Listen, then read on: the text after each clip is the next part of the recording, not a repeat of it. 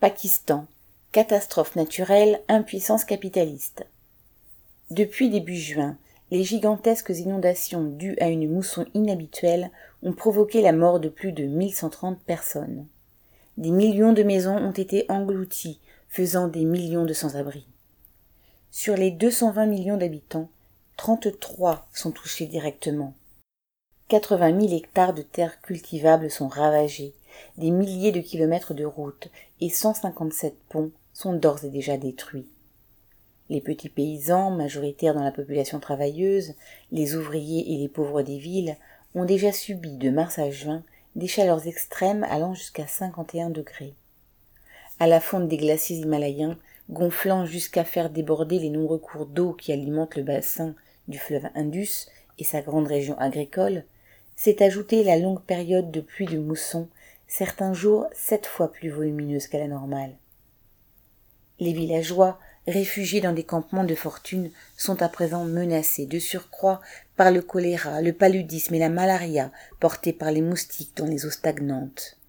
L'accès aux hôpitaux, surchargés par une augmentation de 70% des patients, devient aussi problématique que l'accès à l'eau potable. Déjà victime d'une économie en crise et exploitée par des grandes familles de patrons fournisseurs des groupes capitalistes internationaux du textile et de l'agroalimentaire, la population doit à présent faire face à une hausse vertigineuse des prix, en particulier alimentaires. La pénurie de légumes est générale sur les marchés populaires. Les oignons et les tomates, produits de base, en hausse de 40%, sont désormais hors de portée de la population laborieuse, soit l'immense majorité. Face à la catastrophe, face aux menaces d'épidémie, au nombre des victimes qu'on va découvrir au fur et à mesure de la progression des secours, l'aide internationale commence à arriver. Et le FMI vient d'accorder une enveloppe de 1,1 milliard de dollars ou d'euros entre parenthèses. Mais au moment même où, dans le monde, 2000 milliards de dollars ont été investis en 2021 dans les dépenses militaires, on ne peut qu'être choqué. Au Pakistan même, pays où la population pauvre peine à se nourrir et à se soigner, les dépenses d'armement dépassaient les 10 milliards de dollars en 2019.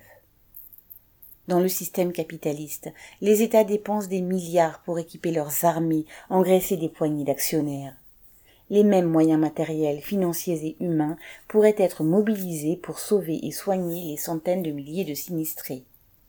Devant la menace des barrages, dont la résistance est incertaine face à la puissance des eaux, ne pourrait-on dépêcher des centaines d'ingénieurs et d'ouvriers aptes à les sonder puis les renforcer, des hydrauliciens pour ouvrir dans l'urgence des dérivations? Face à la misère orchestrée sur les trois quarts de la planète par le capitalisme, sa concurrence native et ses guerres, devant son impuissance assumée face aux ravages dus au réchauffement climatique, n'est-il pas urgent pour les travailleurs du monde de prendre la main? Viviane Lafont